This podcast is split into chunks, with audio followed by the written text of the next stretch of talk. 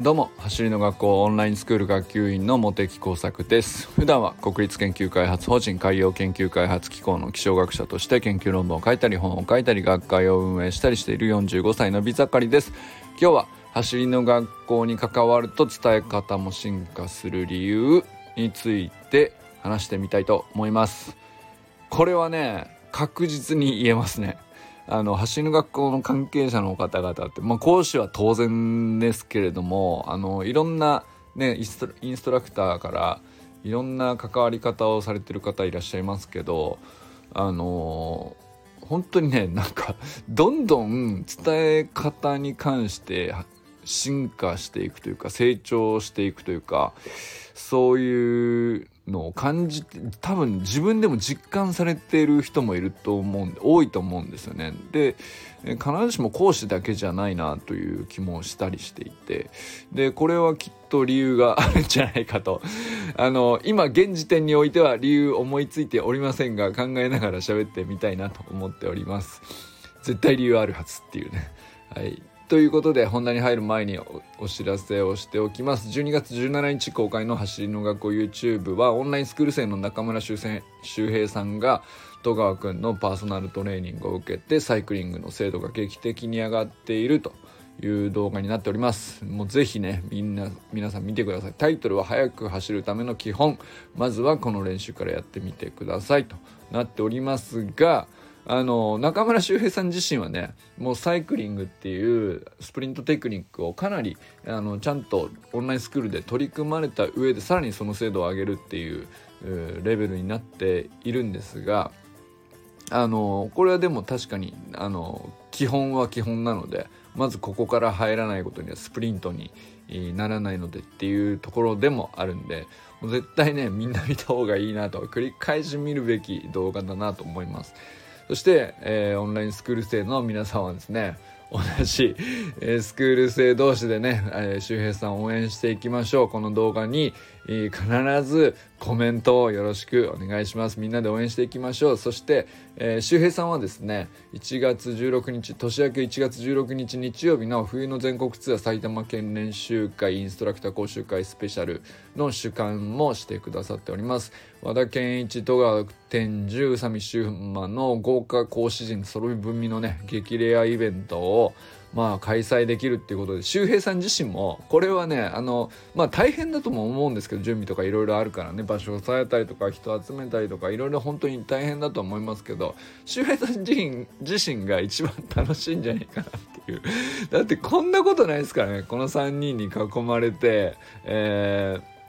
ー、ねこの練習会に30人の人に集まってもらえてそれを出会出会いの場を作るっていうことなんでこんなに素晴らしい仕事はないんじゃないかなと思いますし、えー、ぜひねもうめちゃくちゃ楽しそうだっていうことはもう決まっているのでモテ作も行くことにしております。みんなでねぜひ盛り上げていきましょう。終わったらね近場のお店でみんなで打ち上げしたいなと思っておりますんでぜひ皆さんもあの一緒に盛り上がっていきましょう。砂塚さんも福岡から来ることをね強く僕はね期待して待っておりますね。ということで、えー、場所についてちょっとお知らせししておきます。昨日までね綾の森とか行っちゃってたけど才の森だそうです。ごめんなさい。埼玉県営才の森入間公園多目的広場で行われます。展示は別の場所上フットサルベースボールベース入間というところで、えー、屋根のついた場所が確保されてますんで、まあ、雨天時もね必ず行われますのであの安心してお申し込みください。実践練習会の方は先着30名 1, 1時から2時半まで午後1時から2時半までですね。で小学4年生から大人までが参加参加費1名につき5500円となっております。4年生以下はね、えー、1人分の参加費で保護者の同伴によって参加するということができますのでぜひぜひあの、1回でもねスプリントを体験してみたいという人はもう90分で必ず変わりますので参加してみてほしいなと思います。そしてその2時半から6時あ4時半にはえーと、先着10名なんですけども走り革命理論講座というのが行われます。こちらはですね、えー、要するに講師陣がどういうえっと、理論的な理由付け裏付けを持って、えー、走り革命理論というのを伝えているのかと。まあ、実際ねあのトレーニングメニュー自体は あのやればまああのこうなのねっていうのは分かると思うんですけどでまあそのトレーナーに従ってやればその場で変わるっていうのはそそうなんですけど、えっと、その後継続して取り組んで定着させていくっていうことがめちゃくちゃ重要なんですがその場合にはですねなぜその種目をする必要があるのかどういう段階に入ってきたら次この種目に進むのが適切であるのかっていうの全部理由付けがあるんですよね。でそこを知っておけば1回きりの練習会にとどまらずに家に帰ってからもずっとあの自分で適切な、えー、取り組むべきメニューっていうのを判断できるようになりますので、まあ、こちらはねめちゃくちゃおすすめです。あの ぜひね大人の方はね全員対象になりますけどもぜひぜひ受けてみてくださいセルフコーチングという意味ではね、まあ、自分の足を速くするしたいっていう人も受ける意味があると思いますし、まあ、お子さんのためにまあ橋かけっこね早くなりたいと思っている時にあのいやこれでいいんだよっていうことを一言言える状態になるってすっげえいいじゃないですか。あのいやそんな毎日毎日ねあのガンガントレーニングすることをするっていうシチュエーションとは限らないかもしれないけどいや早くなりたいなってもし思った時に言ってきたらあなりたいんだったらこういうことだよってすぐ答えられるあの親でいたいっていうねこれってめちゃくちゃいい話だなと思っていてあのそうなるための講座となっております。ということで、えー、今日はね本題なんですけども走りの学校に関わるとね伝え方がガンガン進化していく理由が絶対僕はあるはずだと思っていてこれ事実はね多分僕の主観ではあるけどかなり皆さんに共感していただけるところだと思います思うので、まあ、そこはねもう前提とさせてください。もう事実進化してるよねっていうところはあのー、まあ、そこがねえって思う方には違和感のあることしかこれから喋らないかもしれないけどあのー、僕はまそれが事実だと、うん、判断しているんですね、まあ、その上で理由があるはずだと思うので、まあ、それ何なのかなという話ですね。何でしょうね。伝え方ってどういう時に面白くなるのかなとかっていろいろ考えたんですよ。で僕もまあ研究職なので、えっと、いろんなところで学会発表だとか、えー、あるいは学校に呼ばれてで、ま、ていうの授業してくださいとか、まあ、いろんなところでいろんな人に発表するっていう機会をもらって、まあ、そのたんびにね全然うまくできなくてですね失敗してはこうやった方が伝わるんじゃないかとか。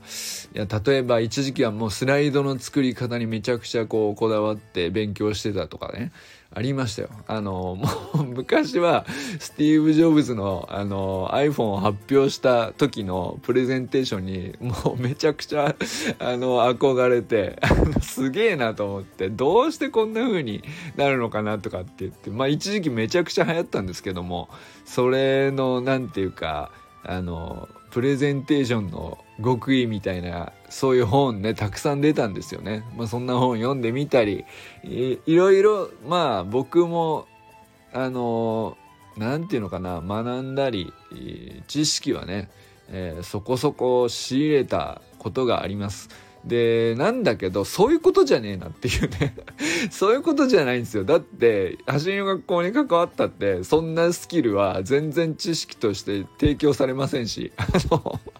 当たり前ですけど、プレゼントスキルとか別にそんなことないですからね。で、まあこんな風に伝えるといいよっていうのは、まあオンラインコミュニティでは、あの、心構え的な部分はね、あると思いますけど、うんまあノウハウではないですよねやっぱり。でじゃあそのノウハウを学んだから上手くなってるっていうふうには全然見えないんですよ周りのこう上手くなってってるなっていうかもうう、ん、その辺がどうしてなのかなと思いません？思いませんかね？なんかこれ共感してもらえると俺は思ってるんですけどどうですかね？えー、まあ僕もこうしてまあ例えば音声配信に関しても毎日やってれば喋り自体は慣れてくるとかあのあるのでまあそれそういうことでもないんですよね。なんか毎日やって練習しているから上手くなるとかそういう話でもない。なんか別に中身決まってるわけじゃないしさ。ただ、うんと、まあ誰しも、その、なんていうか必要に迫られて、えー、こういうことを伝えたいんだけれども、えー、まあ言葉にして文章にして、え、まあ映像にしたり図を作ったりいろんな方法あると思いますけど何で伝えてもいいと思うんですよね。何で伝えてもいいんだけれどもうんまあオンラインだったりオフラインだったりまあオフラインの方が得意だとかオンラインは、えー、時間がねあのまあ、どこでもできるからとかあのメリットデメリットみたいな話も世の中にはたくさんあるしね。そのやり方だとかその話ではちょっとなくてなんかそうじゃないんだよなと。そういうことじゃないと。なんで上手くなってんだみんなっていうね。そこはなんか理由にならないなと見てて思うんですよ。みんなだってそれぞれ全然バラバラな条件だったり職業だったり得意なこともバラバラだし伝え方に関しても特徴が違っていたりとかなんかねそのその辺で統一されるそうな法則性が見えてこないというかでもうまくはなってるっていうそこがねなんだろうなという感じなんですけれども。でまあ一つだけ僕が逆にそのじゃあ知識とかノウハウじゃないと。それ取り除いてうまくなるってどういうことかなと逆に考えたんですけども。これは僕はその走り革命理論っていうなんかまあある種うん実際にはさ古くから伝わるこう何て言うか古典的な方法論に真面目に取り組んでるとは違って革命理論だからさあのまあとても一風変わった ものに、えー、惹かれて魅力を感じてでそれを実際に自分の体で試してみるっていうことに取り組んでいる、まあ、かなりチャレンジングなあのね何て言うか考え方というかあのそういう人が多いんですよね。でそこは共通していてなんかそこが関係してんじゃないかなと。で僕はあの一つ思い今喋りながら思いついていることがですね要するにそういうチャレンジをこうしてみるよくわからないものに魅力が惹かれたら素直にやってみる取り組んでみるで自分で試して自分で検証して自分で、えー、実感したことをあの発信してみたいなことをサイクルとして繰り返す人っていうのはあの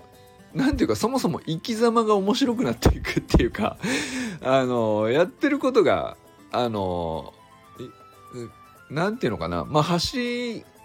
ていうものにチャレンジすることもそうなんですけどそれを通してそれ以外のこともみんなこう何かとチャレンジングになっていって、まあ、ため1たす1から試せばいいっていう考え方に基づいて生き様自体がだんだん面白くなってくるっていうかあの人がやってないことをねあのチャレンジしてるわけなんでそうするとあのやっぱりネタが増えますよね。あの、例える幅とかも増えるし、話のね、例えとかも増えるし、表現したいしとあの伝えたいって思うあの心からの思いみたいなのも熱くなっていくしエネルギーが大きくなるというか、まあ、そうするといやだから喋りがうまいとか下手とかっていうのを超えると思うんですよね。そういうなんか、えー、チャレンジしてる人の独特のエネルギーっていうか。でそれはだから文章がうまい下手とかも関係なくてあんまり得意じゃなかったっていう人も何とかして伝えたいと思うからあの書くようになるじゃないですか。じゃあ喋りがうまくなかった人も何とかして伝えようと思うから何とかして喋るじゃないですか。まあ確かにその最初からえー、美しいスピーチかっていうとそうそういう講座じゃないし講座を開いてるわけじゃないしね。そういうわけじゃないんだけどいやなんか伝わるなっていう感じに喋りがなっていくんですよね。例えばサタデーナイトミーティングとかで毎週みんなで話していますけどそりゃあねみんなその最初からスラスラ喋れる人なんていないですよ。なんかこう空気感わかんねえなっていうところからスタートするのでお互いね、えー、まあもちろん僕も最初入学した時はどんな感じであのこのミーティングに 参加していいのかわからないふわふわした中ででもなんかとにかく同じことにチャレンジしている者同士だから顔見れて嬉しいぐらいなほんとふわっとした時期もあったんですけどもうなんか本当にいろんな人が入ってきてでおそらく普段ね喋り自体、えー、まあ喋る機会自体があんまり多くなくて、えー、伝えること自体はこう何て言うか訓練の回数がそんな多くないだろうなっていう人ももちろんいらっしゃるわけですけどでも自分が今チャレンジしてることについて今現状こうだっていうことを何とかしたら伝えたいなと思っていたりとかうまくいかないからどうしたらいいみたいなことでもがいているとかすげえなんかその生き様がもう面白くなっちゃってるんで伝わってきちゃうんですよね。上手な表現じゃなくてもいいしスラスラしていなくてもいいし何だったらうまく言えないなでも言いたいって言っているその姿自体がかなり伝わるものがあるっていうかなんかもうそこがめちゃくちゃ重要だなと思っていて要するになんか既存のあの世の中にもよくある表現とか言葉とか綺麗な文章とかでは表現しきれないことを伝えようとしているんですよねみんな。だって世の中につい1年半まで存在していなかった走り革命理論というものに なぜか何の根拠があってなのか、ね、それぞれの思いで、えー、魅力を感じてチャレンジしてやってみてっていうことをしてる人ばっかりなわけじゃないその人の集まりじゃないですか。で講師の方々もそうだと思うんですけど、うんと、これがねその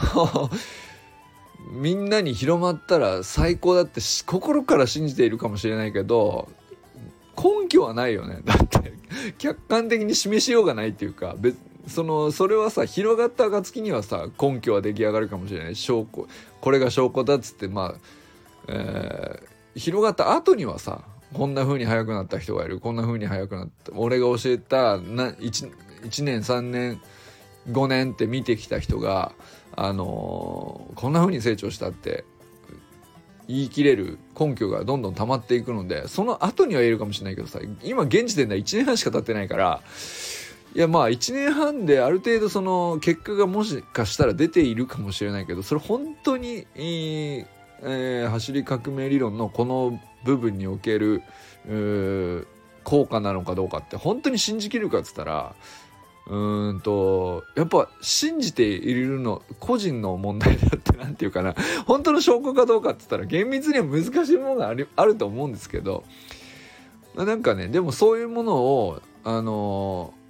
信じて伝えようとするとか世の中に本当には存在していない表現を作り出してベースポジションだってさ若田校長が作り出した言葉だからね。でなんかいろんなトレーニングメニューとかもさあの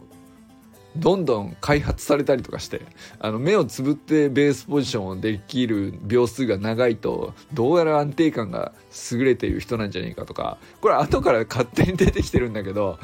あとは何だろうなターンバック50とかもそうですよね。なんかわかんないけど新しい種目どんどん開発するんですよ。で新しい表現方法を必要としますよね。新しい種目をなぜしなきゃいけないのかっていう理由も考えなきゃいけないしでそれはえっといろんな動きがあの混ざってくるので世の中に存在してる既存の表現では通じないあの動きだったりするわけですよ。それを何とかして表現して、えー、パッと言われてもよく分かんないけどあの伝えきるっていうみんなね覚悟があるんですよね講師の人って。だからまあその何て言うのかなスマートな表現とは限らないんですよ。伝え方がうまいか下手かっつったらうまくないこともあると思うんです。必ずしもうまいかっつとそうじゃないかもしれないけど伝え方を徹底的に進化させるっていう覚悟がみんなあるんですよね。そうじゃないとえっとなかったものを生み出せないから。だからあのそういう集団なんですよね。でそういう講師に、えー、教わることを魅力と感じてスクール生も集まってくるしでまあスクール生も何とかして自分の今の状態を伝える時にあのー、例えばさ 50m のタイムいくつですっていうのは世の中で誰でもやっていることだから誰でも言えることだよね。なんだけど 切り返しにその折り返して切り返す時に再加速してこの足を入れ替えるこの瞬間でうまくいかないとかってさよくわかんない そんなさ世の中一般的には表現がないわけですよ。でそれどういうことどのどの辺の話のどういう話をしてんですかみたいなのってあのー、一生懸命何とかして伝えきろうと覚悟しなかったら絶対伝わんないんですよ。でこれはあのー、まあ何て言うのかなオンラインスクールではある種ね何て言うのかなメニューをむ伝えるのが難しいっていう課題を毎月常にあの直面し続けていて改善しても改善しても次のメニューが新しく生まれてきちゃうんであの 永久にここの伝え方を進化させるっていうところにね向き合い続ける必要があるんですよね。で受け取る側も、えっと、何を伝えようとしてるんだっていうのをめちゃくちゃ感じ取ろうとしないとあの一般的な表現じゃないし一般的な動きでもないし一般的なメニューでもないからあの受け身でパッと待ってて何ですかってなる。そのよくわかんないってなるし、えー、特に新入生はねあの大変かなとは思います。そのそれはね僕も自覚しているし、えー、伝えるの難しいね。メニューが多くて、えー、新入生には分かりにくいんじゃないかとかそれ改善する余地があるよねとかってずっと言ってんだけど改善しても改善しても常になんかそのメニューが生まれてくるからもう永久にねその進化を あのその過程が終わらないんですよね。でそれはもう受け取る側も伝える側もお互い全員そうなんですよ。オンラインスクール生って。特にそうなんですけど。で走りの学校全体がもうともうそういう集団なんですよ。それも練習会にしても、インストラクターの養成講習に関してもそうですね。だからテキストを常にアップデートをかけ続けているし、えー、要するにね、なんか、確定した正解を、としてノウハウを伝えるっていうのとは、あの、やっぱり全く次元が違うものなんですよね。まあだからそこが魅力とも言えるし、あの未完成と言われればそうかもしれないけどでもあのそれをみんなで伸ばしたいと思える魅力が確かに土台としてあることも間違いないからみんなこうついていくんだと思うんですよね。まあ、なんかそういうところがねその体質っていうか関わった人の生き様がどんどん面白くなっちゃうっていうかネタが増えちゃうんですよね。よくわからないものに関わってるから でよくわからないけどけあの進化させることに意味を感じる土台は間違いなくあって素晴らしいとみんな魅力を感じている人が関わってるから当然関わったからにはその人自体の生き様が面白く伝え方自体も進化し続けないとあの関わっていられないというか 逆にねあのいやそうじゃねえんですって。正解くださいと。ノウハウ教えてもらって1ヶ月あの正解を教わって覚えたら暗記したらあのもういいですっつって大会してあとは自分でやりますっていう話であればこれは走りの学校そもしそういう人がいたらね走りの学校向きじゃなくて走りの学校以外のところで、まあ、もしそういうサービスを探していただければそっちの方がいいのかなっていう感じですよね。でもねやっぱりなんかその校長もいつもそうなんですけど本質を追求するみたいなその姿勢自体が大事だっていう人なのであの追求ってさ絶対終わりがあるわけないじゃんっていう話だからさ当然オンラインスクールだってまあ52週分で、まあ、1セット、まあ、1パッケージとしてあのまあ一区切りという感じにはなるけどもあの例えばもうすぐね52週目まで行く人もいると思うんですよ。だけどそんな。さ1週間ずつやったからっつってそんなじゃあウサイン・ボルトになれるわけじゃないんだからさ、まあ、ウサイン・ボルト選手になだって、えーあれねあの辺の話を全部やっていたわけだけれどもあの1週間やったきりで9秒58出したわけじゃないんで